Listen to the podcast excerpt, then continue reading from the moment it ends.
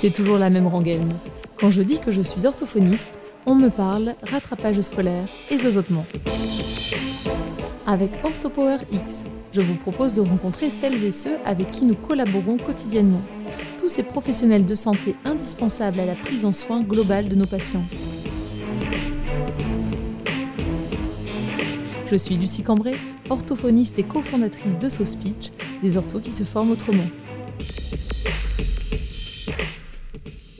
Dans ce nouvel épisode dédié au partenariat entre les orthophonistes et les autres professionnels de santé, je reçois Frédéric Schrick, ostéopathe.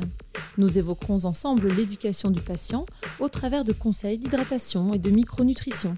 Nous parlerons aussi, entre autres, de l'importance du suivi ostéopathique lors des traitements orthodontiques. Eh bien, bonjour Frédéric. Bonjour euh, Lucie. Je suis enchantée euh, de te revoir euh, aujourd'hui et ravie que tu aies accepté de participer à cet épisode de OrthoPower. Est-ce que tu veux bien te présenter pour nos auditeurs? Déjà, merci pour ton invitation. Moi aussi, ça me fait très plaisir. alors, donc, je m'appelle Frédéric Schrick. Moi, je suis formée à la kiné à la base depuis 20 ans. ensuite, j'ai fait des, j'ai fait une formation de donc de, euh, d'ostéopathie. Euh, ça, ça fait 9 euh, ans et un master 2 en ingénierie et conseil en formation. ça, c'était il y a deux ans. D'accord. ma passion, c'est le mouvement, mmh en dehors de ma famille, et c'est ce que j'aime dans mon dans mon métier. C'est c'est le mouvement. Mmh Qu'est-ce qui t'a conduit à t'intéresser à l'ostéopathie précisément? Parce que je suppose que dans la kinésithérapie, tu avais déjà cette euh, ce mouvement que tu apprécies et que tu aimes, cette fonctionnalité, enfin retrouver de la fonction, euh, qu'est-ce qui euh, a fait que tu t'es intéressé à l'ostéopathie précisément? Euh, dans mes formations secondaires, j'ai fait une formation en chaîne musculaire de Busquet et mhm. j'ai travaillé exclusivement avec euh, avec les chaînes musculaires euh, pendant bah, depuis 2005 et je butais sur certains traitements, notamment en viscéral et en crânien. Mhm. Et du coup, bah, je me suis dit que j'allais trouver ça dans, en école d'ostéopathie. Et ça peut paraître un peu paradoxal, mais j'ai aussi beaucoup fait l'ostéopathie pour réapprendre l'anatomie. D'accord. Euh, parce que dans ma formation initiale en kiné, donc euh, ça, ça, commence à dater. Mmh euh, par exemple, tout ce qui est viscéral, moi, j'avais pas vu. tout ce qui est haut, haut, du crâne, j'avais pas vu. Et je voyais que là, dans mon traitement global en chaîne musculaire, ça me manquait beaucoup. Même si j'ai étudié vraiment les chaînes musculaires et je pratiquais en exclusif, mais je trouvais que ça me manquait en fait. Mmh. C'est pour ça que c'est pour ça que j'ai voulu faire les études d'ostéo. D'accord. J'ai faites. Et donc, tu as effectué tes études dans quelle ville? J'ai fait mes études à l'école d'ostéopathie de Lille, euh, qui s'appelait à l'époque le Collège d'ostéopathie traditionnelle du Nord, mhm. euh, qui est rattaché à l'INSO de Lille. Mhm. Et je l'ai fait en temps partiel. Euh, c'est-à-dire que c'était des séminaires de quatre jours. Mhm. On avait quatre séminaires, enfin dix séminaires de quatre jours dans l'année pendant cinq ans, ah avec euh, des examens euh, après chaque euh, fin d'année, et puis un, mémoire, un mémoire à rendre à la fin de l'année, de la cinquième année, et puis voilà des examens qui en cinquième année reprenaient tout ce qu'on avait vu durant les cinq ans. Mmh c'était c'était quand même assez conséquent. Oui, c'est assez costaud alors. Hein en termes de volume de travail, c'était assez ça me prenait au moins une heure par jour avant de commencer mes consultes. Oui, parce que tu euh, continues à travailler en tant que kiné du coup. Donc euh, tu avais ça euh, en plus.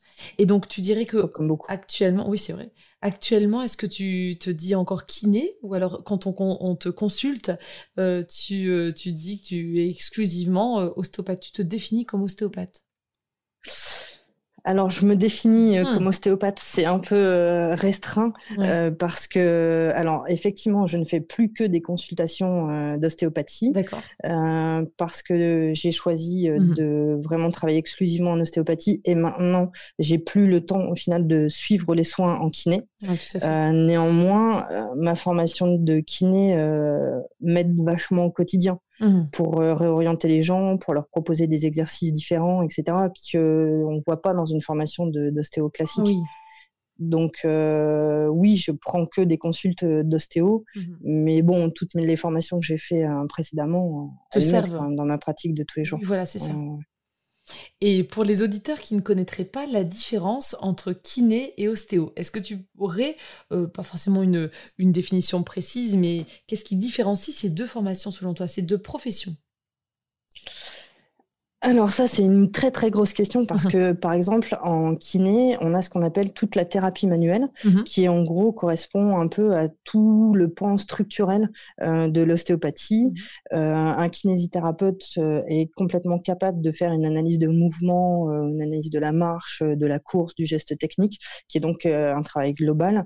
en ostéopathie, on va traiter globalement les gens, euh, de façon à retrouver la zone qui va être ce qu'on appelle la zone primaire qui a perdu le mouvement. Mmh je schématise, hein, mais en gros c'est ça. Et alors en ostéopathie, je trouve que les deux grosses différences, c'est qu'on a ce qu'on appelle euh, la, bah, tout, le traitement crânien hein, déjà qui mmh. n'existe pas en kiné, euh, avec euh, les fluctuations du MRP, le mouvement respiratoire primaire. Mmh. Et euh, en technique viscérale, on a aussi tout ce qui est de la motilité. Alors la motilité en viscérale, c'est la mobilité interne d'un organe. Ça, ce ne sont pas des techniques. et de toute façon, maintenant, le viscéral est considéré comme une technique qu'il ne faut pas utiliser en kiné. D'accord. Donc euh, voilà. Alors du coup, euh, la ce sont des métiers qui pour moi sont vraiment vraiment complémentaires. Mmh et euh, le tout le côté par exemple préathlétisation etc ce que ce que j'aimais vraiment beaucoup mmh qui faisait partie de mon métier en tant que kiné ça c'est quelque chose que ben forcément je fais plus du tout en tant qu'ostéo.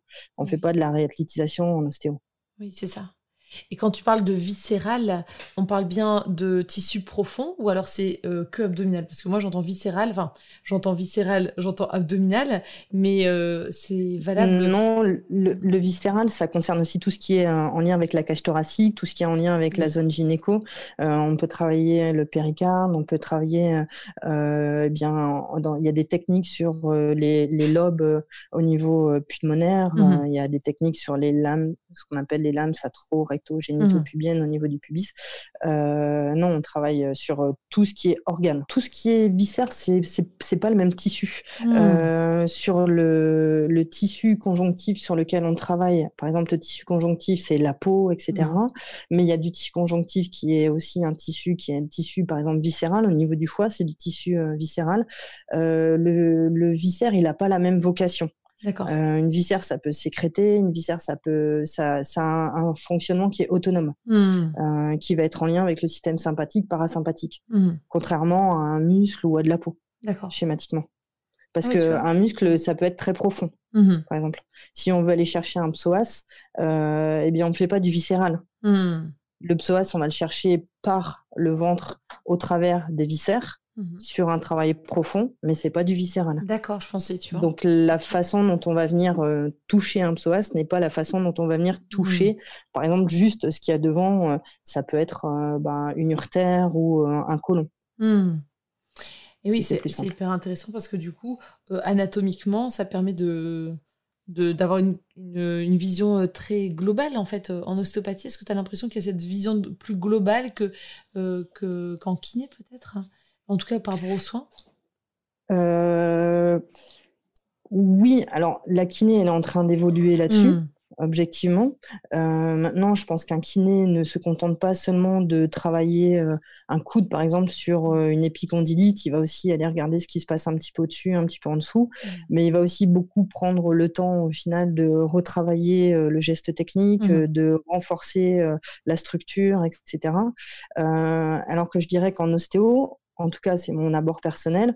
Euh, bien entendu, euh, puisque c'est ma formation, je vais m'inspirer, je vais, je vais essayer d'aller voir ce qui se passe au niveau du geste technique. Mhm. Je vais aller voir ce qui se passe en local et au fur et à mesure à distance. Et aussi, je vais aller m'intéresser à tout ce qui est, même si un kiné peut le faire aussi au final, mais à tout ce qui est euh, nutrition et, et, hydratation. Hmm. ce qui est, et donc, c'est là où peut-être c'est différent, c'est que si je trouve moi une porte d'entrée en lien avec la nutrition et ou l'hydratation, je vais aller faire un travail viscéral. D'accord, très bien. D'ailleurs, est-ce que tu as des recommandations au niveau de l'hydratation? On dit communément qu'on doit boire un litre et demi, mais que la personne fasse euh, euh, pèse 120 kilos ou 25, euh, enfin, je doute que c'est plutôt pour les adultes hein, qu'on dit ça, mais 50 ou 120 kilos, le besoin en eau n'est pas le même. Qu'est-ce que tu en penses? Alors, à partir, euh, ça c'est une super question parce qu'effectivement, à partir euh, de l'âge adulte, euh, la conformité, c'est de se dire qu'il faut boire un litre et demi. Mmh Mais alors, en général, moi, vraiment, la chose sur laquelle j'insiste, c'est un litre et demi d'eau. Parce que les gens, lorsqu'on leur pose la question, ils vont vous dire oui, effectivement, euh, je bois un litre et demi entre ma soupe, mon café, mais, mais non. Mmh Moi, je parle que de l'eau. Mmh. Et au final, les gens, euh, lorsque vous leur posez la question, ben, c'est pas un litre et demi qu'ils boivent, c'est au maximum un litre. Mmh Donc pour moi, le litre et demi, c'est un référentiel chez l'adulte, mais très vite chez l'enfant aussi. Au final, c'est une question effectivement de poids. Euh, un ado de 13-14 ans, il doit boire son litre et demi d'eau par jour, ce qu'il ne mmh. fait pas en général. Euh, alors, comme ces tissus sont beaucoup plus souples et euh, beaucoup plus adaptables, il va avoir moins de pathologies type tendinopathie en lien avec ben, une déshydratation, mmh contrairement à un adulte. mais pour autant, ça ne veut pas dire que ce ne sera pas néfaste pour lui. Mmh on a tendance à dire euh, en orthophonie, euh, en prise en soins vocal, euh, que de boire de l'eau régulièrement, ça va hydrater efficacement les tissus. Et même les tissus, tu vois, des, des, cordes vocales, en fait, les différentes couches des cordes vocales, ça va permettre la lubrification des différentes couches des cordes vocales, donc à l'intérieur même de la corde vocale. Bien sûr, on, on peut parler aussi de l'hydratation des muqueuses ORL et le fait de boire ça ne va pas hydrater directement les cordes vocales parce que bien sûr le larynx se ferme quand on boit pour éviter toute fausse route, mais qu'en passant par l'intestin grêle et en étant redistribué dans tout le corps en quelques minutes, eh bien il est bien plus euh, profitable de euh, boire régulièrement des petites gorgées d'eau plutôt que de boire un grand verre euh, à chaque repas, ce qui fera jamais le litre et demi d'ailleurs ou plus. ça sera bien plus profitable pour le système hydrique en fait de tout le corps. Et je pense que euh, pour la plupart des gens, alors ça c'est pareil, hein, c'est peut-être plus un avis, euh, mais pour, la plupart des gens, mais de toute façon c'est la recommandation qu'on peut faire aussi à des sportifs, mmh mieux vaut boire de façon régulière mmh une certaine quantité d'eau que d'un coup ingurgiter un litre et demi d'eau. L'absorption, elle sera différente. Mmh très bien, Donc effectivement, euh, ça me paraît bien, bien plus intéressant de boire de façon, de boire de façon régulière. Oui, tout à fait. Est-ce que tu as des, recommandations ou un conseil, des conseils pour euh, les auditeurs comme pour tes patients en nutrition? Est-ce qu'il y a des choses comme ça euh, nécessaires? C'est très large, hein, bien sûr, la nutrition. C'est très large, oui, oui, effectivement. Et tout dépendra de chaque, chaque patient, bien sûr. Les, les, conseils en général que je donne à mes patients, c'est un peu, c'est relativement simple dans le sens, c'est manger de, de, tout un peu. Mmh euh, c'est aussi mettre du des couleurs dans l'assiette. Mmh c'est vachement important parce que dans les éléments dans lesquels il y a des couleurs, en général, ce sont les fruits et les légumes et il y a euh, des antioxydants. Mmh euh, limiter ben, tout ce qui est farine blanche quand même, surtout chez les gens qui ont, qui ont des, des soucis type des ballonnements, ce genre de choses. Ensuite, après, c'est des, des, choses connues, hein, euh, les sucres blancs, euh, les excès en tout genre, hein, que ce soit de café, d'alcool, euh, de gras. Mmh aussi, ce qui a de, me semble très important, c'est la façon dont on mange, mmh. c'est-à-dire le temps qu'on prend. Et, et, ça, en ortho, vous y travaillez aussi, c'est mmh. la mastication. pour euh, le début de la digestion et de l'assimilation, c'est la mastication mmh. et ça se fait dans la bouche. Euh, donc euh, ça, c'est ça, c'est des choses toutes bêtes parfois, mais qu'il faut rappeler aux gens. Mmh. ensuite. Ensuite, en gros, lorsque je veux travailler l'alimentation avec les patients, moi, je, je, travaille à partir de ce que j'ai dans les mains et à partir d'un semainier et des symptômes et aussi je travaille sur leur sommeil. Mmh. En, fait, au niveau de l'alimentation, il y a une régulation qui peut être faite via les neurotransmetteurs. Mmh. C'est-à-dire que quelqu'un qui est plus anxieux, plus stressé, qui va avoir euh, des bouffées d'adrénaline, il va avoir des pics d'hypoglycémie qui vont le porter vers le sucre, mmh. par exemple. Donc, euh, quelqu'un, voilà, ça peut être ce genre de choses. Ou par exemple, pour les gens qui sont angoissés, on va stimuler avec euh, des neurotransmetteurs type GABA qu'on retrouve par exemple dans le blanc d'Inde, etc. Mmh. Donc, c'est vraiment euh, spécifique, l'apport. Très bien. Et donc, ça a un lien, toi, avec ton traitement, bien sûr, ostéopathique alors moi, la nutrition et l'alimentation, c'est vraiment quelque chose sur lequel je me suis vachement intéressée, mmh. probablement parce que je suis gourmand. Mais aussi parce que en général, je teste sur moi mmh. ce que je propose aux patients. J'avais fait une formation, j'ai fait un DU de physiologie de l'effort et micronutrition pour, ben, pour essayer de comprendre un peu mieux et plus avant, et des formations notamment en ligne sur la micronutrition. Euh, je, je, donne des cours aussi là-dessus. Et euh, du coup, euh, ça fait vraiment complètement partie de mon soin, effectivement. Mmh. Tu m'évoquais aussi, Frédéric, qu'on pouvait, à l'instar des sportifs, chez qui on va donner des, des conseils nutritionnels, en lien avec leur récupération physique, tu m'évoquais le, le, le, cas des, des patients qui ont eu une laryngectomie éventuellement? Oui, oui, euh, lorsque on a une laryngectomie et du coup lorsqu'on a une opération, il va falloir que les tissus puissent cicatriser de façon mmh. euh, optimale.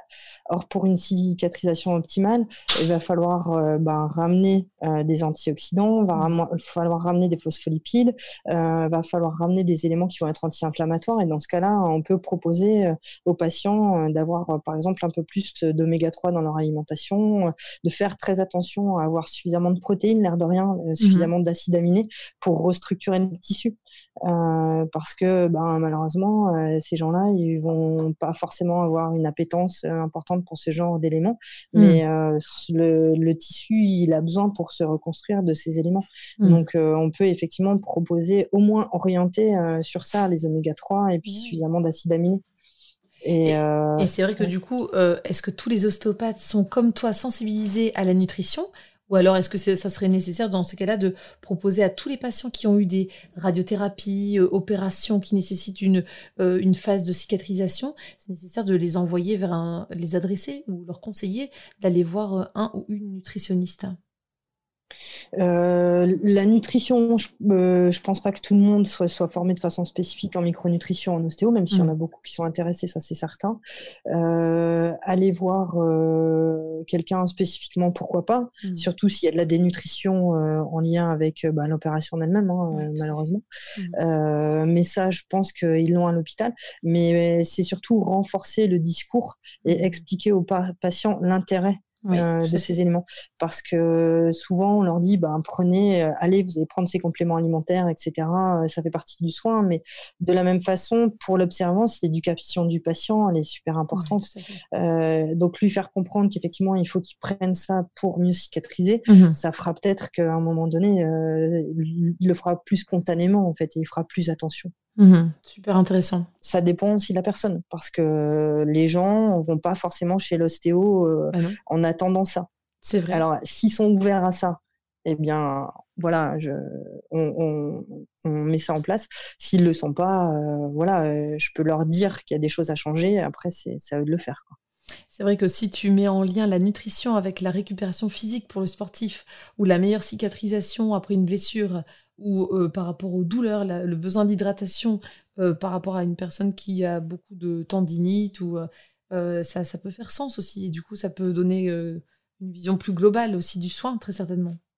Oui, ouais, exactement. C'est de toute façon, ça c'est vraiment, je pense, le point fort aussi de l'ostéopathie, mmh c'est l'abord vraiment le plus holistique, le plus holistique possible. Mmh tout à fait. Ah, c'est ce que j'aime aussi là-dedans. Donc, euh, euh, c'est vrai que je m'y retrouve bien. C'est que on n'a pas euh, juste un patient qui vient pour un soin en orthophonie ou, ou pour voilà pour travailler pour rééduquer sa mastication ou sa déglutition ou ou pour toi la fonction du genou par exemple c'est vraiment aller chercher la cause plus profonde et la cause première. Parce que sinon si on travaille juste sur le symptôme euh, on risque pas d'avoir des effets euh, durables, en fait. C'est ça, au niveau de la rééducation. C'est exactement ça. C'est euh, faire en sorte de pas juste mettre un pansement sur la jambe de bois, mmh. mais essayer de comprendre pourquoi il y a eu cette jambe de bois et mmh. comment on va faire en sorte qu'elle fonctionne le mieux possible. Tout à fait. Et retrouver ce qu'on appelle, nous, des zones de rétention.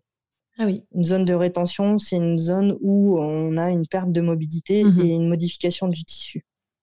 c'est ce qu'on cherche. D'accord. Et, euh, et, donc, euh, par, euh, par les techniques, par des modifications gestuelles, par des postures d'étirement, par parfois de la rééducation. Et justement, enfin, après, ça fait, c'est le sujet du, du podcast, mais aussi de mon mode de fonctionnement, c'est en renvoyant aussi les gens mmh. vers d'autres professionnels qu'on permet aux gens de se traiter dans la globalité et pas juste de façon punctiforme. Mmh. Bah, justement, tu me permets du coup de faire la transition avec l'orthophonie. Est-ce que ça, ça t'arrive plus fréquemment maintenant avec l'expérience ou alors est-ce que ça t'est toujours apparu comme nécessaire d'avoir cette collaboration avec les orthophonistes? Euh, alors, dans mon hein, expérience, oui, non, non, mais bah, pour mon expérience avec mm. les orthophonistes, j'avoue que c'est venu moins spontanément mm. qu'avec les autres professionnels, type euh, notamment les ponologues, les kinés bien sûr, mm. puisque c'est ma formation de base, euh, ou les orthoptistes. Euh, je, je, travaillais très facilement avec des orthoptistes et des podologues, et j'avoue que c'est plus les orthophonistes qui m'ont envoyé des patients ou mhm. alors par exemple des sages-femmes. C'est plus les orthophonistes dans un premier temps qui m'ont envoyé des patients, euh, qui aussi m'a fait m'intéresser à comment fonctionnait l'orthophonie mhm. et euh, que moi qui ai envoyé euh, vers les orthophonistes. Et maintenant avec la pratique, c'est c'est voilà très régulier que j'envoie chez l'orthophoniste lorsque je pense que c'est nécessaire, mhm. lorsque je pense que c'est pas moi qui vais aider les patients. Alors du coup, ça concerne davantage quel, quel domaine? Alors en général, moi, c'est les enfants que je renvoie. Mhm. Euh, les enfants euh, que je peux avoir pour... Ben, le plus fréquent, c'est quand même pour, par exemple, les scolioses mhm. et ou les, les appareils d'orthodontie. Oui, oui, tout à fait. alors pour les scolioses, parce que si la scoliose est d'origine crânienne, mhm. qui est en lien avec une torsion et un mauvais placement de la langue, et eh bien du coup, c'est plus l'orthophoniste qui va faire les exercices. et donc il y a, y, a, y a, des petits, y a des petits sons Hein, euh, comme, euh, comme tu sais que, que je mmh. demande euh, aux patients. ça fait partie de mes tests maintenant. Et donc, si le placement de langue sur ces sons-là est mauvais, eh bien, je réfère aux orthophonistes et euh, aussi euh, donc euh, sur les appareils d'orthodontie, je trouve que quand même vraiment régulièrement les enfants se mettent à, mal parler, à tricher, mmh. à avoir des gestes parasites. Mmh. Et, donc leur en faire prendre conscience et vérifier auprès de l'ortho, si, parce que ben, je connais pas tous vos tests, mmh. s'il y a des, des, choses à corriger. Oui, tout à fait. Tu peux éventuellement évoquer les, les, différents sons que tu fais répéter aux, aux patients pour voir si la langue est bien placée? Oui, donc euh, les, les, sons, les sons que je propose, c'est ceux que qu'on a vus en formation. Hein. C'est, c'est, le son A mmh pour euh, l'avancée de la langue, le son I pour l'étalement de la langue et le son OU pour la, remontée de la langue. Mmh. Et euh, j'observe, euh, j'observe la langue de l'enfant. Euh, est-ce que effectivement la mâchoire s'avance, la mâchoire mmh. inférieure s'avance, ou est-ce que c'est vraiment la langue qui s'avance sur le A? Est-ce que l'étalement de langue se fait au-dessus des dents sur le I? Mmh. Est-ce que le OU est nasillard? Est-ce qu'il est correct et par exemple, ça me fait penser que en termes de nasillard, dernièrement, j'ai un coureur à pied que j'ai renvoyé chez un orthophoniste. D'accord. Euh, parce que euh, il a une, euh, il, il, il, a une façon de parler avec, bah alors c'est, ma façon de le dire, hein, mmh, mais nasillarde, avec une grosse inclinaison du rachis cervical, avec une entrée sur l'œil qui a déjà été corrigée mmh en orthopsie, et donc des torticolis réguliers, mmh et un très mauvais placement quand, il, quand il court. Donc là, on a travaillé et il a régulièrement mal au cervical. Donc, moi, j'ai travaillé ce que je pense être nécessaire, mmh. mais je lui ai demandé d'aller voir euh, du coup euh, l'orthophoniste pour voir euh, si on pouvait corriger encore quelque chose là-dessus. Mmh. Parce que l'osioïde mmh. et la langue sont des, des baromètres par rapport à la posture du patient. Et un mauvais placement de la langue, ça a des répercussions énormes sur toute la posture du, du patient. Or, euh, rééduquer la langue, euh, moi, je sais pas faire. Hmm. Euh, donc, je réfère.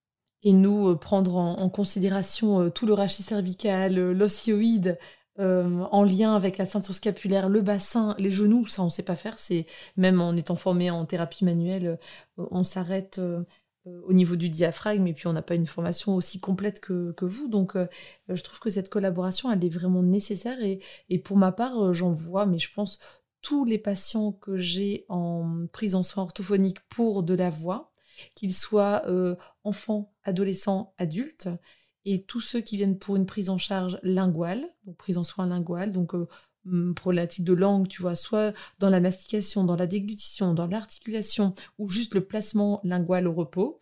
Si euh, je vois qu'il y a un suivi chez un ostéo familial, enfin tu vois, eh bien je demande de faire un petit check-up.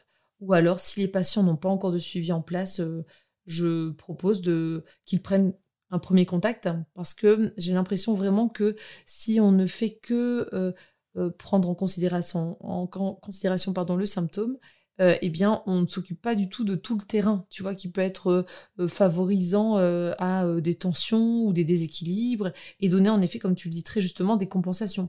Peut-être que ce monsieur, le coureur, le fait qu'il soit tout à fait serré, déséquilibré au niveau de ses cervicales, au niveau dorsal, euh, eh bien, ça induit au niveau de son pharynx, au niveau de son voile du palais, des tensions ou des, un déséquilibre. donc, ça se comprend tout à fait que ça ne peut pas être en bon tonus devant quand derrière c'est tout à fait euh, crispé ou déséquilibré. Donc je pense que ton patient quand tu l'as adressé vers une orthophoniste ça a été il a il a enfin j'ai pas j'ai pas encore eu le retour mmh. et euh, après la difficulté Mmh Alors euh, là, euh, les ortho, orthopower euh, travailler là-dessus. La difficulté, c'est aussi de pouvoir avoir un rendez-vous rapidement. Alors j'insiste grossièrement mmh. avec les orthos avec lesquels je travaille de façon à ce qu'elles mmh elles sont sympas. En général, elles trouvent toujours un petit créneau pour, pour les patients, mais ça, c'est ça c'est du coup la difficulté. Tout à fait. Après, du coup, je me donne six mois. D'accord avec, euh, avec les patients pour euh, le temps de les revoir. Mmh. Parce que le temps qui est une prise en charge, au moins mmh. avec quelques exercices spécifiques de deux, trois fois, mmh. euh, il faut ce temps-là, en fait. Après, bon, peut-être que, peut que de toute façon, ça, c'est peut-être vous qui, allez me l'apprendre, peut-être de, toute façon, comme n'importe quelle habitude, il faut du temps oui. pour, pour mettre en place. Donc, Tout à fait on considère qu'il faut entre un mois et demi, deux mois pour commencer à, à, rendre un nouveau comportement appris de façon consciente, à le rendre automatique en fait. Euh, donc euh, il faut de l'entraînement, c'est sûr. Il faut que le patient soit acteur de sa prise en soin et qu'il fasse les, exercices tous les jours, ça c'est sûr aussi. Euh, et par rapport à cette, à ce délai d'attente, c'est vrai que ça c'est c'est un gros problème, c'est une énorme frustration pour la plupart des orthophonistes parce que quand on reçoit plein de demandes et qu'on n'arrive pas à, faire face en fait euh, et dans certaines villes, euh, il y a parfois un an, un an et demi, deux ans d'attente. Après, ça rime plus à rien de, de, laisser euh, un patient attendre deux ans avant d'avoir un soin. Je pense qu'il manque des orthophonistes très certainement. Alors après, dans des grandes villes comme Lille, on peut fonctionner sans liste d'attente. Voilà. Oui, bah, moi j'ai essayé de me rapprocher du coup des orthos euh, dans la ville euh, avec mm. laquelle je travaille, de façon à ce que, voilà, quand je demande à ce qu'un patient soit pris en charge, je sais mm. qu'en deux, trois mois, maxi, il aura mm. au moins un premier rendez-vous. Parce qu'en général, c'est aussi quand même des, des, bilans de façon à ce qu'effectivement, euh, elle puisse expliquer au patient qu'effectivement, il y, y, a quelque chose à faire ou pas, et au moins donner deux, trois exercices le temps de la prise en charge. Tout à fait. Donc euh, ça va, c'est sympa, mais c'est vrai que je pense que pour vous, c'est un, un peu compliqué ça, mmh. le fait que vous soyez pas suffisamment nombreuses. Mmh. Alors, euh, pour ma part, dans mon cabinet, avec ma collègue, on essaie de ne pas avoir de, liste d'attente. Et c'est facile hein, de dire ça parce que je suis dans la métropole lilloise à la Madeleine, donc euh, il y a suffisamment d'orthophonistes aux alentours pour qu'on réoriente euh, le plus fréquemment possible. Là, actuellement, on n'a plus du tout de place libre. On essaie de ne pas laisser le patient sans soins. Et ce qui est très intéressant, je ne sais pas si vous avez ça en ostéopathie, on a pas mal de groupes, alors pour tout dire, hein, c'est Facebook, hein, mais des groupes privés où de façon régionale, on demande qui aurait de la place pour euh, telle euh, demande de prise en soin. Et du coup, on arrive, je trouve que c'est encore assez dynamique, on arrive à, trouver dans la majorité des cas des personnes qui pourraient prendre en soin la personne et il y a une sorte de dynamisme quand même pour que le patient reste pas à attendre deux ans, à part bien sûr s'il ne peut pas se déplacer hors de sa ville, mais c'est on essaie de s'arranger comme on peut. Nous, pour le coup, c'est l'inverse en ostéo. Ah puisqu'il y a trop d'ostéo. Ah il n'y a pas de problème, il y a de la place. Mm. Euh, je... Nous, on est dans une configuration euh, différente. par exemple, la ville dans laquelle je suis, on était 5 euh, quand j'y suis arrivée il y a, il y a 15 ans. maintenant, on est 30, sachant qu'on est passé de 35 000 à 30 000 habitants. Donc, ben, mm. forcément, non, non, il n'y a pas de, a pas de souci. Les gens, ils ont rendez-vous rapidement si, si, nécessaire. Quoi. Mm. Après, euh, après en kiné, je sais que c'est plus compliqué. Mmh. C'est en kiné, il y a une attente qui est un peu plus un peu plus longue. Mmh. De par la récurrence des soins, en ostéo, logiquement, on voit pas les gens toutes les semaines. Oui, c'est ça. c'est ce que j'allais te demander justement. voilà, en kiné, vous voyez les jeux, enfin, on voit les gens deux trois fois dans la semaine, mmh. ce qui fait qu'on est très très vite bloqué dans les dans les oui. quoi en ostéo, c'est pas le cas. Oui, c'est peut-être ça aussi qui, euh, qui diffère de l'orthophonie, tu sais, c'est que on voit les patients une à deux fois par semaine. Enfin, tout ce qui est problématique vocale et, et linguale, en général, c'est plutôt, en tout cas pour ma part, c'est une fois par semaine. Euh, bien que très vite, quand euh, ça va mieux, on espace les séances. Et quand l'enfant est très petit, et qu'il faut réinstaller une ventilation nasale, bah là c'est même toutes les 2-3 semaines parce qu'on s'attend à ce que euh, le travail soit fait surtout à la maison en fait. Hein. C'est pas vraiment euh, en orthophonie qu'on va à chaque fois faire les exercices et rien jusqu'à la semaine d'après en fait. Hein. Ils ont des devoirs. Oui, tout à fait, des petits exercices à faire, sous forme ludique hein, plutôt. Et toi, tu donnes oui, aussi oui, j'ai vu, vous avez un super panel euh, d'exercices ludiques. Je, m'amuse à regarder là sur Instagram les, ce, que, vous, ce que vous faites. Effectivement, c'est toujours coloré. C'est ce que je disais euh, lorsque je me suis rapprochée euh, des orthos et que mm. du coup, j'ai passé un peu de temps avec elles pour voir un peu comment elles fonctionnaient.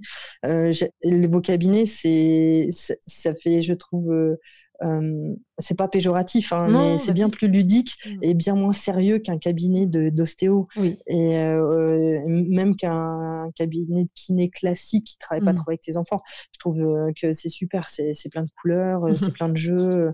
Vous passez, vous passez de votre temps, enfin après, c'est pareil, hein, c'est vous passez votre temps à jouer pour apprendre. Mm. Et je trouve que c'est top. moi, dans mon mode de fonctionnement, c'est plus, effectivement, je donne des exercices à faire, mais c'est pas forcément Mmh. ludique euh, de faire une posture d'étirement, euh, de devoir faire attention à ce qu'on va mettre dans son assiette. Euh, c'est pas bon, voilà, je peux parler de la couleur pour essayer de ramener un peu de, de fun dans l'assiette, mais, mais du coup, c'est un peu moins ludique, mmh. ça c'est sûr. Et quand tu proposes à des patients de prendre rendez-vous chez un ou une orthophoniste, comment réagissent-ils? Bah, je leur explique hein, l'intérêt. Mmh. Et de toute façon, ils le voient eux-mêmes. Euh, mmh. Par exemple, euh, bah, régulièrement, bon, quand même, euh, ce sont des enfants, et je le montre aux parents. Je mmh. montre aux parents. Euh, donc, euh, euh, en général, dans ma prise, dans ma prise en charge, je fais une étude posturale. Mmh. Donc, j'explique aux parents pourquoi, par exemple, il y a une antépulsion du rachis cervical ou au contraire un double menton. Mmh. Et je leur montre un peu les répercussions au niveau de la langue. Et donc, sur ces sonorités, quand je vois une déficience, en tout cas plutôt une dysfonction, plutôt, et eh bien, du coup, je montre aux parents en leur disant, voyez, là, sa langue est mal placée. Et j'essaie de le faire faire aux patients, enfin aux parents de façon à ce qu'ils comprennent ah oui effectivement mon enfant euh, place mal la langue. Mmh. et euh, donc euh, les parents non non bah après l'objectif c'est toujours le même c'est comme vous c'est d'essayer d'aider les gens. Donc non non ça en général, ça les interpelle pas hein. oui enfin j'ai vraiment pas eu de, de, gens qui ont été mmh. étonnés de... à partir du moment où ils comprennent l'intérêt et pas de mmh. pas de souci. C'est vrai que ça, ça m'évoque ce que tu dis ça m'évoque les parents que j'aimerais pas forcément convaincre, mais que j'aimerais euh, euh, inclure davantage dans la prise en soin, tu sais, quand euh, il s'agit de travailler en thérapie manuelle avec certains enfants qui viennent pour la langue. Alors, l'orthophonie, en orthophonie, de travailler la langue pour un problème d'articulation, c'est quelque chose qui est tellement ancré qu'on a même l'impression parfois que l'orthophoniste ne fait que ça. D'où l'introduction de OrthoPower. non, l'orthophonie, ce n'est pas que des problèmes d'articulation, de chlintement et tout ça. Donc c'est vrai que quand j'évoque aux parents le fait que la langue est en lien avec euh, l'osioïde, avec la posture et que euh, d'avoir une langue mal positionnée au repos par exemple, ça peut donner une, une posture euh, caractéristique de, de, menton vers l'avant, de d'affaissement thoracique. Alors du coup j'évoque avec des, des, termes plus euh, plus euh, vulgarisé pour que oui, on n'a pas l'image, le, l'image euh, les auditeurs puissent se faire, se faire une représentation, mais d'avoir la tête vers l'avant, le dos voûté et l'affaissement thoracique, de dire que bah, de travailler la langue euh, pour l'articulation, certes, oui, parce que c'est pour ça qu'ils viennent au début, mais aussi pour rétablir un équilibre postural, oui, ça fait partie de notre prise en soin euh, en orthophonie euh, avec cette idée de d'avoir ce souci de, la posture. Très souvent, ils sont étonnés. Donc, le fait de leur faire sentir ce que ça fait d'avaler quand on a la tête vers l'avant et la voûte complètement au niveau de la ceinture scapulaire on avale, bah là c'est plus difficile, et on se remet plus droit, bah c'est plus facile d'avaler à ce moment-là, ou bien d'émettre des sons en ayant en effet le menton vers l'avant et d'être tout à fait voûté, euh, et d'émettre ces mêmes sons quand on est de, tout plus droit, on va dire, euh, eh bien ils peuvent se rendre compte comme ça dans leur corps qu'il y a une différence, et ça peut finir de les convaincre qu'on va faire quelque chose qui va être intéressant. Oui, oui, tout à fait. De toute façon, c'est par l'exemple mmh. euh, qu'on, par l'exemple ou l'image, euh, le fait, par exemple, de, montrer l'image de la posture. Donc, euh, je prends en photo mes patients et je mets des petites flèches, etc. Mmh. Le fait de leur montrer l'image de la personne, de leur enfant, Mmh. Eh bien, ça les aide. Euh, tu évoques le fait d'avoir le menton en avant, mais c'est mmh. pareil, hein, lorsqu'on essaye de parler, et là j'ai changé ma voix avec un gros double menton, mmh. eh bien, ça ça fonctionne pas correctement. Et euh, oui, c'est l'exemple qui va faire qu'ils vont adhérer au traitement ou pas. Ensuite, l'adhésion au traitement j'essaye d'expliquer aux parents, euh, ça c'était surtout en kiné, mmh que c'est quelque chose de long, mmh. que c'est quelque chose, euh, par exemple sur un traitement de scoliose, c'est long, mmh euh, que c'est quelque chose qui va bouger au fur et à mesure. Parce que il y a des fois, il faut voir les gens plus souvent, il y a des fois, il faut les voir moins souvent, que en même temps, on est une équipe Mmh. et que pour qu'elle fonctionne ensemble, il faut qu'on ait tous le même but. Et que parfois dans l'équipe, il y en a qui se mettent un peu en arrière parce qu'ils sont fatigués et il faut les laisser, euh, mais que pour autant, euh, ben voilà, on va venir leur chercher pour qu'ils reviennent devant et avancer ensemble parce que sinon, euh, bah, c'est personne n'avance et, et du coup, j'essaye de, de, proposer ce point de vue-là aux gens mmh qui comprennent que ben c'est compliqué hein, d'être régulier et progressif. Oui. Et, en même temps, on a besoin euh, d'eux pour avancer, euh, parce que c'est vraiment, la comparaison est, super, parce que c'est un travail d'équipe. On va pas rééduquer le patient malgré lui, ou tout seul, avec nos astuces, s'il n'y a pas de continuité. Euh, en dehors de la séance, ben c'est quasiment voué à l'échec. En tout cas, on va avoir très peu de bénéfices. C'est certain. Et alors, la grosse difficulté, c'est que quand même, enfin, je sais pas, comment ça se passe pour vous, mais les ados qui sont mhm. plutôt en conflit avec leurs parents, mhm. leur demander de se mettre debout, c'est, enfin, debout correctement, on va dire, mhm. de se redresser plutôt, c'est quand même euh, la chose compliquée à faire.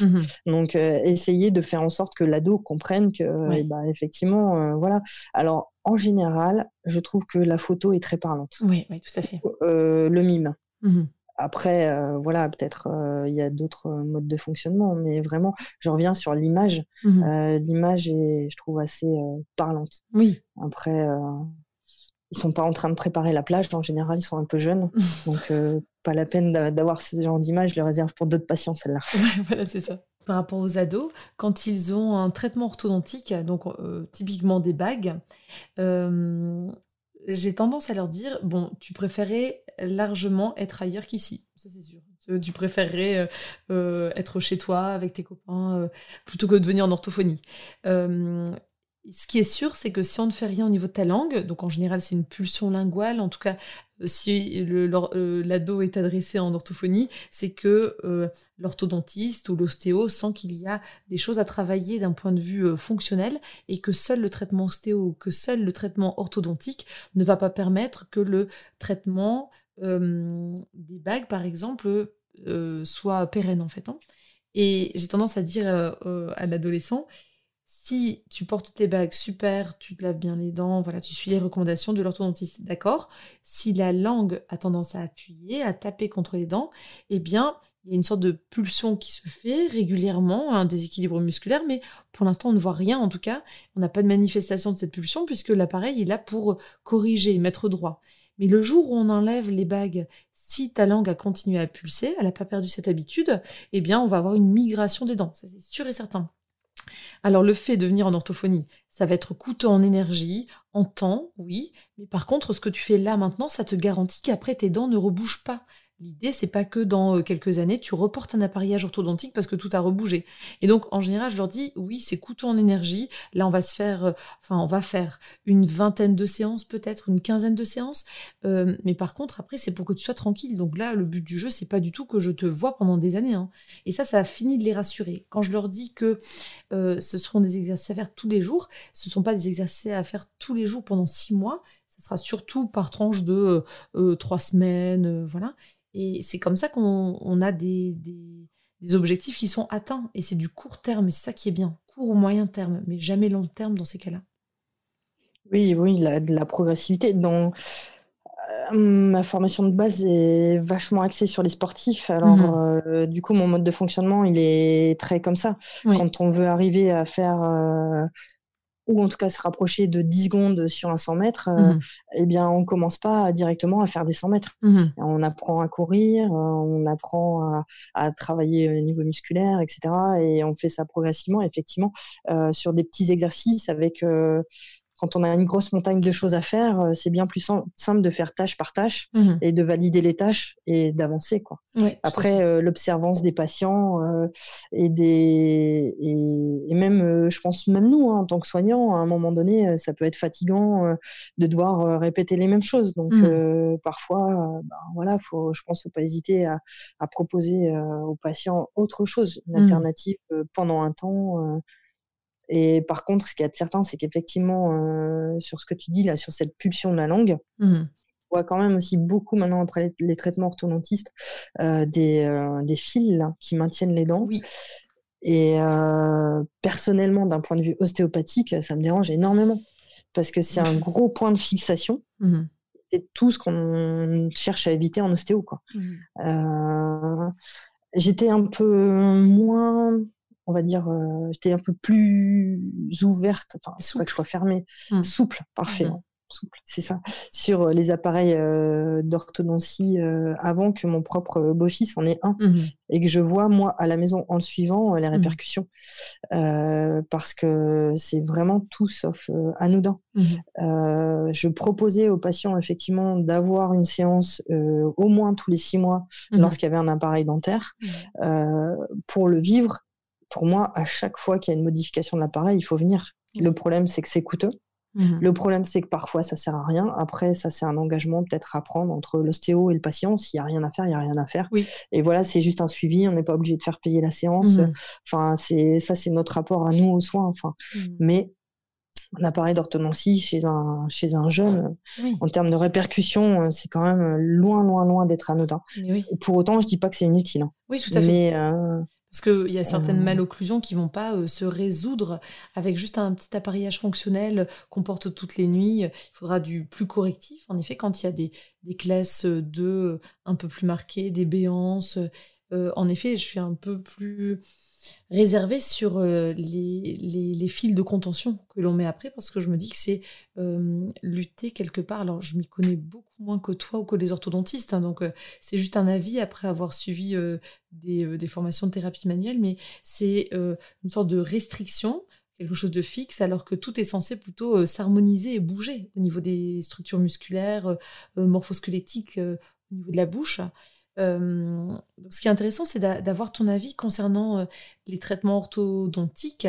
Je méconnaissais, tu vois, que c'était, ça pouvait être intéressant à chaque resserrage euh, d'appareil ou bien de chaque changement, en fait, c'est ça? Chaque changement après le. Pour moi, après chaque intervention, parce que mmh. un resserrage euh, sur un appareil, par exemple, sur euh, euh, le haut, va entraîner des tensions au niveau du maxillaire.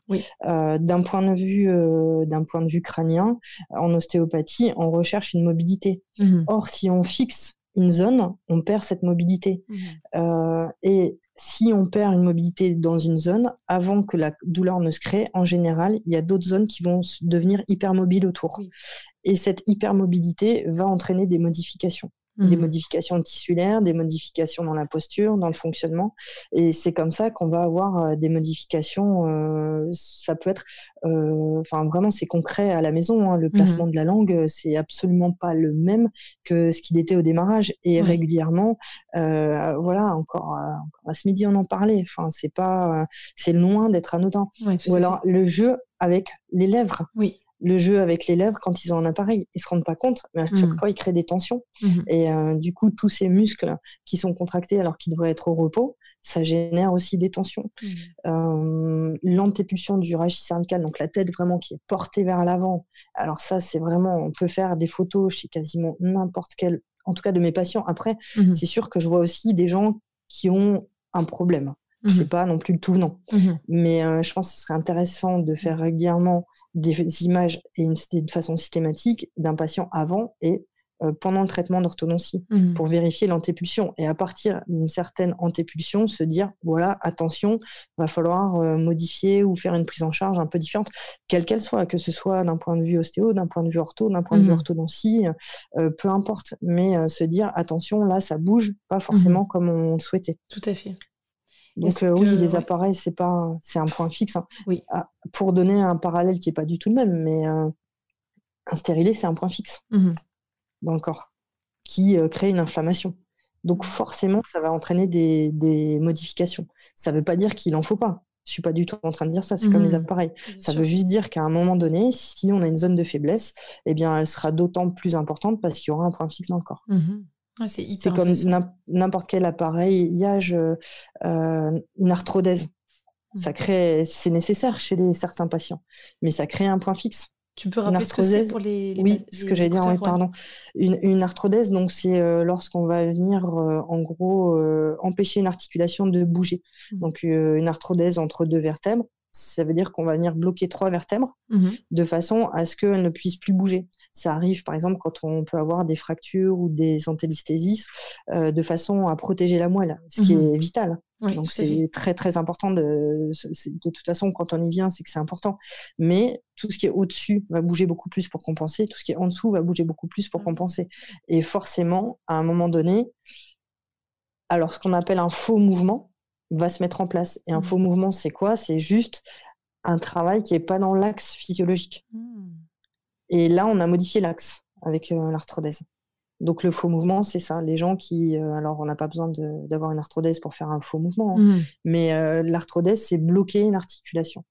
Et donc forcément, au-dessus et en dessous, ça va compenser. Oui, donc c'est pas du tout anodin. Tu fais bien de le préciser. Est-ce que justement, euh, à cet égard, tu as l'impression que c'est nécessaire de mettre en, en place des suivis de façon successive ou alors complémentaires ensemble? Est-ce que pour un patient, tu te dis, bah là, je le vois d'abord en ostéo et ensuite je l'enverrai vers, euh, vers euh, l'orthophoniste, ou alors comme tu disais justement, euh, après chaque modification au niveau orthodontique, tu aimerais bien revoir ton patient, est-ce que tout peut se mener de front en parallèle? Alors ça, c'est vraiment en fonction du patient. je dirais déjà, bon, en général, financièrement, c'est pas possible pour les gens. Mmh. Donc moi, je les vois une fois par trimestre ou tous les six mois. Et après, c'est par exemple, ça m'arrive aussi de renvoyer vers le kiné pour le coup. Mmh au moment du traitement d'orthodontie. Parce qu'au final, euh, moi, je m'occupe de tout ce qui est crânien, mais euh, ce qui dysfonctionne en dessous, c'est plus vraiment plus, ce qui est au niveau colonne ou au mmh. niveau euh, conscience du corps. Mmh. Et, du coup, pour le coup, c'est vraiment la place de la kiné de retravailler sur la conscience corporelle et la mobilité. C'est différent en fonction des gens, eh des patients.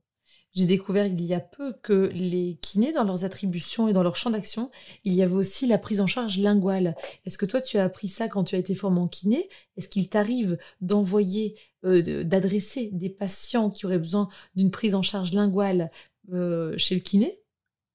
Non, alors euh, je alors à tort, mais je connais pas tous nos champs de compétences. Mmh je sais qu'effectivement, il y a des kinés qui font de la rééducation maxillofaciale, euh, ce qui me paraît, euh, puisqu'on parle de rééducation, pas trop étonnant, hein, puisqu'on parle de, renforcement musculaire, de mmh. Moi, par exemple, en tant que kiné, j'ai eu à rééduquer une paralysie faciale à frigoré. Oui.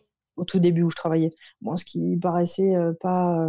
mais par, par, contre, par rapport à la langue, non, je savais pas. Mmh donc, et donc, la langue Bon, même si OrthoPower permet de découvrir qu'il n'y a pas que ça en ortho, mais euh, la langue, pour moi, ça reste l'ortho. Mmh. Après, euh, au même titre euh, que on a, je pense, même si on peut avoir une transversalité dans ce qu'on fait mmh et que chacun peut emprunter des techniques qui sont appropriées à son métier et à mmh son champ de compétences, on a nos limites. Mmh. Et justement, l'intérêt de travailler ensemble permet d'aller beaucoup plus loin, de dépasser mmh ses limites, parce que du coup, les limites sont différentes dans chaque métier. Tout à fait.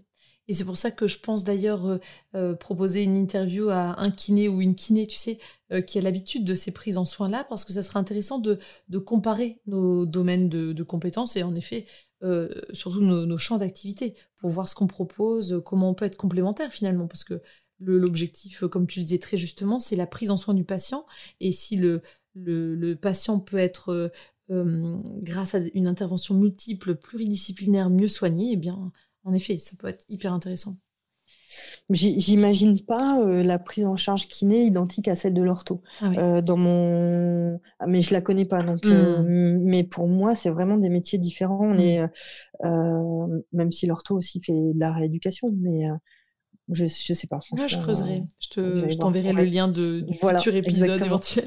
que, ouais, ouais, que j'irai voir avec plaisir. Et par rapport au domaine, tu évoquais les domaines que tu que tu envoies, enfin pour lesquels tu penses qu'il peut y avoir un intérêt orthophonique.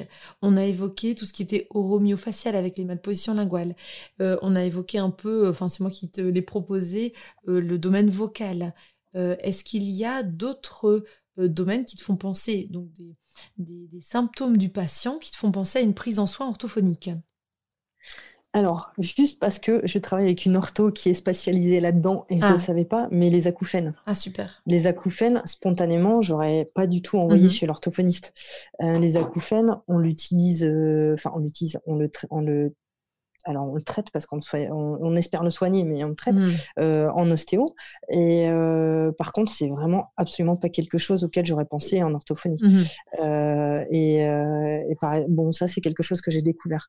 ensuite, dans mon dans ma pratique, euh, j'ai envoyé aussi chez orthophoniste euh, une petite fille qui avait euh, un peu des, des dyspraxies, enfin pas un peu, qui avait une dystonie et une dyspraxie pour l'écriture. Mmh. Mmh. bon, il s'avère qu'a priori, ça relève un peu plus de l'ergo à l'instant T mmh. et qu'il va falloir faire une prise en charge orthophonique ensuite.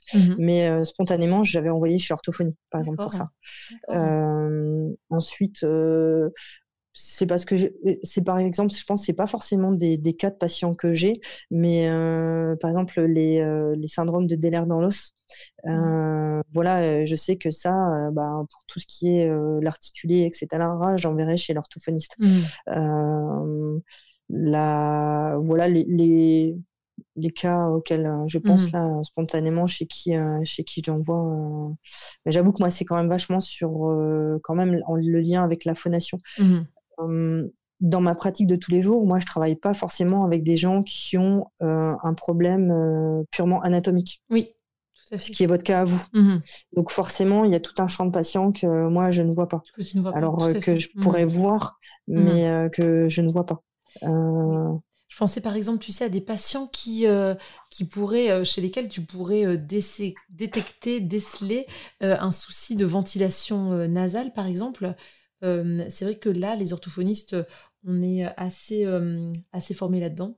Ah est oui, oui, bah oui, bien sûr. Tout ce qui est les, les, ronflements, etc. Mmh. Ce qui est, oui, c'est vrai que je ne l'ai pas, je l'ai pas cité. en même temps, tu vois, quand je te parlais du jeune homme qui courait mal, c'est ce qui m'a orienté. Mmh c'est sa voix nasillarde et donc effectivement, c'est le fait qu'il parle par le nez. Mmh mais, mais c'est vrai que ça fait partie de mes questions, c'est savoir si leur enfant ronfle. Oui. Et, et, donc, alors, en fonction de l'âge, alors peut-être à tort, et c'est toi qui vas me le dire, mais en fonction de l'âge, je renvoie pas systématiquement chez l'ortho. Mmh Parce que, par exemple, la semaine dernière, moi, j'ai eu des enfants qui ont entre un an et un an et demi et qui mmh. ronflent. Et euh, ben, alors, euh, dis-moi si j'ai tort ou pas, mais pour le moment, je renvoie pas chez l'ortho parce que euh, je ne sais pas si ce, sera possible de, mettre en place des exercices ou mmh des jeux pour alors directement, s'il y a ronflement, on peut faire corroborer ça avec euh, d'autres symptômes, comme par exemple, euh, enfin plutôt d'autres signes, comme le fait de transpirer de la tête la nuit, euh, d'avoir la bouche continuellement ouverte, d'avoir des otites à répétition. Dans ces cas-là, c'est vrai que si jeune, on peut prendre en charge et en soin dès la naissance en fait en orthophonie. Euh, mais pour cette problématique de ventilation plutôt a priori euh, nasale, donc euh, l'enfant aurait une, ventilation buccale, on enverrait d'abord chez l'ORL pour s'assurer qu'il n'y a rien qui gêne, tu vois, qu'il n'y ait rien d'obstructif au niveau, au niveau de, du nez, au niveau des fosses nasales, au niveau du pharynx, qui pourrait être des amygdales ou des végétations euh, hypertrophiée, euh, ça pourrait être des polypes, alors euh, ça peut être aussi tout, tout, simplement une muqueuse qui est irritée à cause d'allergies ou, ou d'inflammation chronique, tu sais. Donc il peut y avoir pas mal de choses dans ces cas-là. C'est vrai que si jeune, on envoie directement chez l'ORL pour s'assurer qu'il n'y a pas une, une raison mécanique, tu sais, au fait que mmh l'enfant n'utilise pas son nez. Euh, et c'est vrai que le nettoyage euh, du nez, c'est dès le plus jeune âge. C'est-à-dire que euh, même chez le bébé, on, a des mouches bébés, on, utilise du physiomère. Et c'est peut-être une habitude qu'on perd assez, assez tôt dans la vie de l'enfant. Au début, on, lui nettoie le nez. Et finalement, ça, devrait faire partie des gestes quotidiens. Alors, je l'évoque en formation euh, il y a une, pneumopédiatre que j'aurais peut-être l'occasion d'interviewer aussi, qui m'avait dit Mais on devrait se laver le nez aussi fréquemment qu'on se brosse les dents. Alors, euh, pour ma part, je, les, je les brosse deux à trois fois par jour euh, quand c'est possible mais je me vois mal me nettoyer le nez avec une douche nasale, hein, carrément, tu vois, le rhino la douche nasale.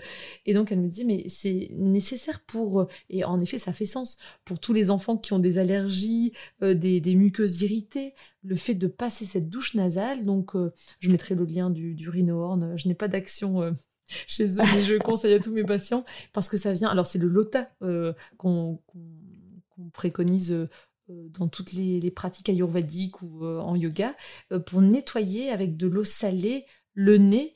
Et c'est vrai qu'avec les tout petits, même avant un an, on peut utiliser des seringues de sérum fille. Tu sais, dès que l'enfant se tient assis, et, ou en tout cas on le tient ainsi, et c'est c'est fou ce qui sort de là quand on envoie du liquide. Ça, euh, ça, ça, c'est vrai que c'est pas mmh. quelque chose dont spontanément j'aurais parlé, mais euh, oui, oui, c'est, c'est, enfin, c'est effectif. Alors, le bémol que je mettrais par rapport au fait de le faire régulièrement, mmh. c'est le côté irritant de l'eau salée.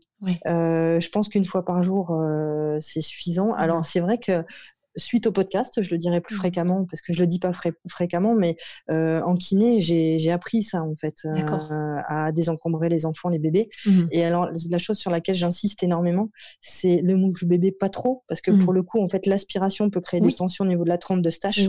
Donc euh, les parents, ils aspirent et le mouche bébé, c'est juste la partie antérieure du nez qui va être. Alors par contre, j'insiste beaucoup sur le reniflement. C'est mmh. très important de renifler. Alors, euh, ah c'est pas, c'est désagréable, etc. Ben, lorsque on se mouche, mmh si on, avec le, le, le stérimar, le, mmh enfin le, le, le sérum fille, etc. C'est vachement important de prendre le temps de renifler, de façon à vider la partie postérieure aussi. Ah oui, que ça coule. Ouais. C'est désagréable. C'est une sorte de cochon en fait que tu fais. C'est ça? Euh, Alors la bouche fermée pour le coup. Bouche fermée voilà, c'est ça. Voilà, c'est vraiment vider la partie postérieure. Ouais. Moi, ça me fait euh, parce que c'est un, exercice que je propose en, en voix, tu sais, en rééducation vocale pour les patients qui, après s'être mouchés, sentent qu'il reste encore des choses dans le nez. Et donc, le fait de faire le cochon, donc euh, bouche ah plutôt ouverte pour le sentir, mais euh, en effet, ça peut être fermé. c'est une des astuces que je donne. Et après, on crache ou on avale. Enfin, bref, au choix. Désolée pour la minute fraîcheur pour, les auditeurs. T'as une petite euh, douche. Voilà. En même temps, c'est vrai que je ne préconise pas chez les enfants, tu vois. Euh, tu me diras si c'est ton cas aussi, qui souffrent d'otite séromuqueuse. Parce que là, c'est vrai qu'on a tendance à envoyer directement vers la trompe de stache euh, des mucosités. Et là, Enfin, ça, c'est peut-être à éviter, surtout avant 6 ans, avant que la trompe de stage soit bien, bien mature et verticalisée, voilà, verticalisée, enfin oblique et pas horizontale en fait. En gros, c'est ça. Voilà. Oui, ouais, je suis d'accord avec toi. Et en prévention, effectivement, des rhumes, enfin, clairement, hein, c'est pas compliqué hein, euh, de, euh, pour éviter que ça s'infecte, euh, de se moucher le nez. Mmh on a toujours, on a toujours du sérum phi à la maison, par exemple. Mais c'est vrai que c'est pas un conseil que je donne aux patients que je mmh devrais donner, à mon avis, plus fréquemment. Quoi. Oui, après, c'est surtout s'ils en ont besoin, tu sais, parce que finalement, faire le rhino quand, quand tu n'es ni enrhumé et que tu n'as pas de, de sécrétion qui stagne et tout ça, tu penses pas forcément. Mais c'est vrai que même pour des chanteurs qui ont besoin d'avoir le résonateur nez qui soit bien ouvert, euh, une résonance vocale, la personne qui utilise beaucoup sa voix, le fait de déjà nettoyer et, et, euh, lubrifier en fait finalement euh, et, assainir pour accueillir le son, bah, ça fait partie des choses qui peuvent être vraiment aidantes. Mais par exemple, euh, si euh, je rebondis sur euh, notre athlète là qui court avec la tête inclinée, qui a un son nasillard, peut-être qu'en prévention, ça pourrait être intéressant de lui proposer de se moucher le nez avant de courir. Oui, parce que c'est vrai que dès qu'on travaille le voile du palais, tu sais, et cette tonification vélaire si besoin il y a, on va toujours s'assurer que le nez fonctionne bien. Parce que la première des stimulations pour les muscles du voile du palais et du pharynx, ça va être de faire passer de l'air en fait.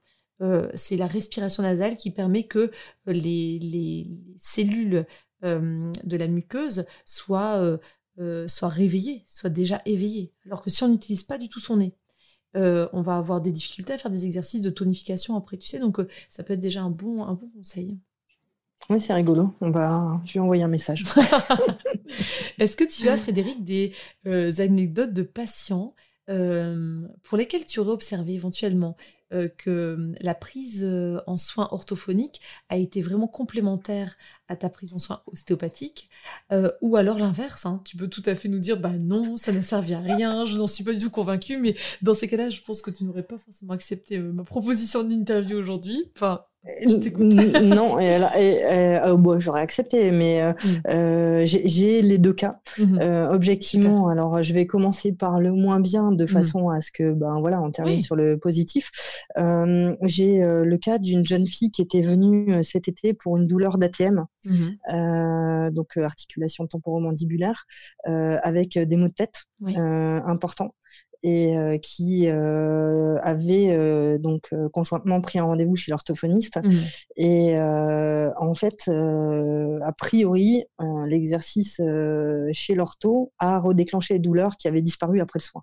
D'accord. Donc, alors, comme ben voilà, j'étais, je sais pas ce qui a été fait et que mmh. globalement, pas trop la personne, bon, c'est une, une, jeune fille quand même qui avait, je pense, 16-17 ans pas trop su me dire, mmh si ce n'est le travail au pic flow, par exemple. Donc, elle travaillait avec à souffler sur des boules. D'accord. c'est ça le triflo, le triflo. Oui, ah oui, c'est parce que je ne connais pas le, nom, mais il me semble que c'est euh, un tube avec. Euh, je regarderai. Voilà, c'est un, tube avec des boules. Et, avec des euh, graduations peut-être. Voilà, faut oui, tu dois aller plus faut, souffler dedans, etc. Et elle avait fait cet exercice-là, et bon, pour le coup, ça n'a pas été, ça pas été, ça pas été aidant. Mmh. à l'inverse, par exemple, sur les acouphènes, du coup, moi, j'ai une patiente sur, lesquelles, sur laquelle je bloquais et que j'ai renvoyé donc euh, à l'ortho euh, pour continuer les soins. Mmh et euh, bah, a priori, je pense que ça s'améliore. alors que comme je dis, s'il n'avait pas su qu'elle faisait des acouphènes, j'aurais pas renvoyé pour les acouphènes. Oh, Après, c'est pas c'est pas si, si habituel, tu vois, de, de, traiter en ortho les acouphènes.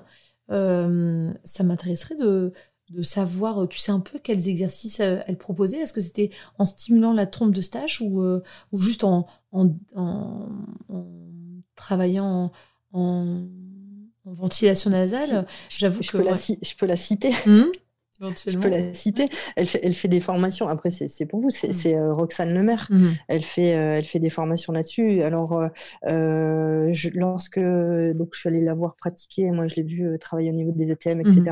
Mmh. la trompe de stage aussi. Mais par exemple, en ostéo, c'est quelque chose qu'on fait aussi. Mmh. Donc, euh, mais par contre, je l'ai vu faire euh, des exercices avec euh, une paille, il me semble. Alors, bon, mmh. Roxane, si tu nous écoutes, si tu dis des bêtises, t'en verras. Mais, mais non, il y, avait toute cette partie d'exercice mmh. que moi, je n'avais pas fait du tout. En fait. Oui, tout à fait. Ça, ça c'est sûr. Oui, très certainement que c'était en lien avec la trompe de stage et la, la rééducation tubaire. Enfin, je lui demanderai justement, j'enverrai un petit message. Oui, très bien. Mm, je pense, oui. Par rapport à l'autre ortho, tu savais pas trop ce qu'elle avait proposé à part euh, ce, cet exercice de, souffle et tout ça? Euh, non. la patiente avait des exercices à faire à la maison, du coup, ou pas? Non, non, non. Mm. Euh, en fait, moi, je l'ai vu sur. il devait y avoir un mois d'intervalle mm. et elle avait vu l'ortho une semaine avant.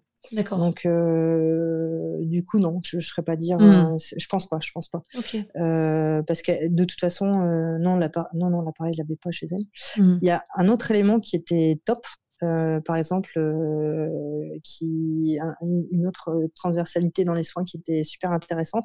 J'ai eu un patient avec des embolies au niveau de l'artère brachiale mmh opérée à répétition qui est venu me voir parce que ben voilà déjà ça fait un peu peur ce genre de choses. Mmh et c'était la deuxième fois. Et au final au cours de l'anamnèse ce patient en dehors d'un traumatisme sur le thorax conséquent qu'il a eu je me suis rendu compte qu'il parlait très très mal. D'accord. il était toujours en train de il allait au bout de son expiration mmh et d'un coup il reprenait une grosse inspiration et il parlait et mmh. euh, je lui en ai fait prendre conscience durant le soin. Et moi, d'un point de vue ostéopathique, euh, j'ai fait ce que je pensais faire et je l'ai mmh. renvoyé vers l'orthophoniste de façon à ce qu'il réapprenne à parler correctement. Mmh. D'autant que cette personne, c'était un prof. Oui, donc il en avait besoin il a parlé comme ça. Voilà, beaucoup, beaucoup. Pendant des années, là, il était à la retraite. Mais euh, du coup, c'est quelqu'un qui, qui, utilisait beaucoup, beaucoup la langue. Et euh, on a fait, euh, il a fait euh, une imagerie dynamique mmh sur laquelle on s'est effectivement rendu compte qu'il y avait un pincement artériel au moment. Alors, au final, c'était pas de l'inspiration, mais de l'expiration. Ah oui, il allait jusqu'à la effectivement, fin expiratoire peut-être, et du coup, ça, voilà. ça crée ça.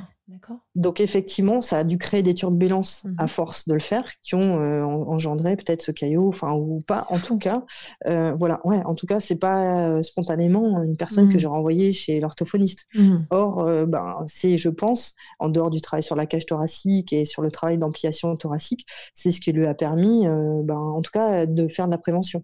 Alors j'espère pour lui qu'il n'en refera pas, mais ça c'était une collaboration quand même qui n'était pas spontanément, j'aurais pas pensé à ça. Oui, tout à fait. Très bien. Ah, c'est passionnant, on pourrait en parler encore pendant des heures, non Oui, c'est certain, ça c'est certain. Pas de souci. Bon. en tout cas, merci beaucoup pour cette, euh, cette euh, intervention. Euh, Frédéric, je te remercie beaucoup pour ton intervention. Bon, merci à toi pour l'invitation, c'est un plaisir. Avec plaisir. Ah, j'ai oublié de te demander, selon toi, quelle est la richesse de l'orthophonie ou quelle est le, la compétence de l'orthophoniste qui te vient en tête? En quoi on peut euh, intervenir euh, Qu'est-ce qui fait notre spécificité par rapport à d'autres professionnels de santé? Euh, Spontanément, je dirais rééduquer en jouant, ce que je hmm. trouve vraiment génial dans votre profession. Après, votre orthopower, quand même, votre dynamisme, je trouve. Et alors, du coup, si je peux me permettre, d'en parler un peu là au cours de la formation. Euh, du coup, euh, moi j'ai été hyper étonnée de votre niveau au final. Ah oui. Euh, donc votre orthopower, à mon avis, c'est aussi votre intérêt et votre implication là sur la formation. Vraiment. Hmm. Enfin, c'était quelque chose que je voulais dire. Alors je ne sais pas si ça répond vraiment, mais pour donner des cours régulièrement et pour avoir considérer que ce qu'on avait vu, c'est pas facile, mhm. euh, j'étais vraiment étonnée de votre niveau. D'accord. Bon, ça, ça va faire plaisir aux orthophonistes qui sont très souvent, je peux me tromper en faisant des généralités, mais les orthophonistes que je connais, en fait, on est en train de douter de, ce que l'on sait, euh, de ce que l'on propose. Euh, on a besoin de, formation. En fait, on, se forme très régulièrement. J'ai l'impression que c'est une profession dans laquelle on, cherche toujours à, apprendre davantage et c'est ce qui fait aussi, je pense, notre, notre force. Donc, merci pour ce petit clin d'œil parce que du coup, ça pourrait rassurer pas mal d'entre nous. C'est euh, c'est vraiment un ressenti. Pour le mhm. coup, euh, votre, euh, ouais, c'est ça, votre implication et et au final, vous qui hésitez, je pense qu'en termes de main et mhm. de, de, pratique manuelle, il faut vraiment pas hésiter parce que bah, c'est celle que j'ai rencontrée. Vous avez un toucher qui est quand même bah, hyper correct. Hein.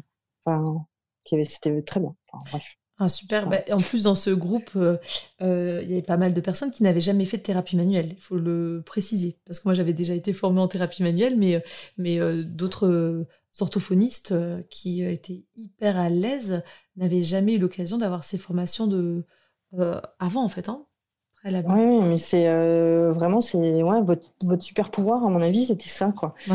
c'était votre. Bah, votre enthousiasme euh, et euh, du coup votre implication. Hmm. Alors, je pense que ta formation, parce que du coup, je, j'en fais euh, la pub parce qu'elle est géniale, cette formation. On peut en parler maintenant en ostéopathie applicable à l'orthophonie avec cette transversalité entre les deux professions. c'est vraiment hyper bénéfique et c'est un cadeau et, et c'est pour ça aussi qu'on était très enthousiastes parce que ta formation elle est super, faut le dire. je pense que vous voulez, enfin vraiment après, on a fait une bonne équipe. C'est complimenté, voilà, mm. c'est ça. Mais c'était les techniques qui étaient loin d'être faciles et, et vraiment j'ai donné d'autres cours entre temps mmh et je me suis dit que vous aviez rien à envier à des gens qui passent beaucoup de temps à toucher d'autres personnes. Ok. Bon bah tu vois, ça c'est bien, c'est pas tombé dans l'oreille de, de sourds et de sourdes. J'espère que ça vous donnera l'envie de le faire et de continuer à le faire. Merci beaucoup Frédéric pour toute cette pour cette heure et puis pour tout ce que tu nous apportes et puis bonne continuation à toi. Merci, bonne continuation à Power et à vous alors. Ouais, merci, au revoir Frédéric. Au revoir.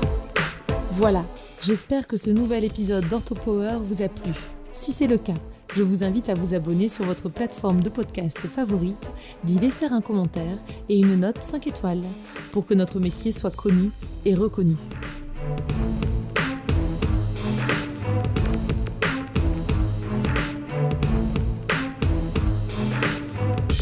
OrthoPower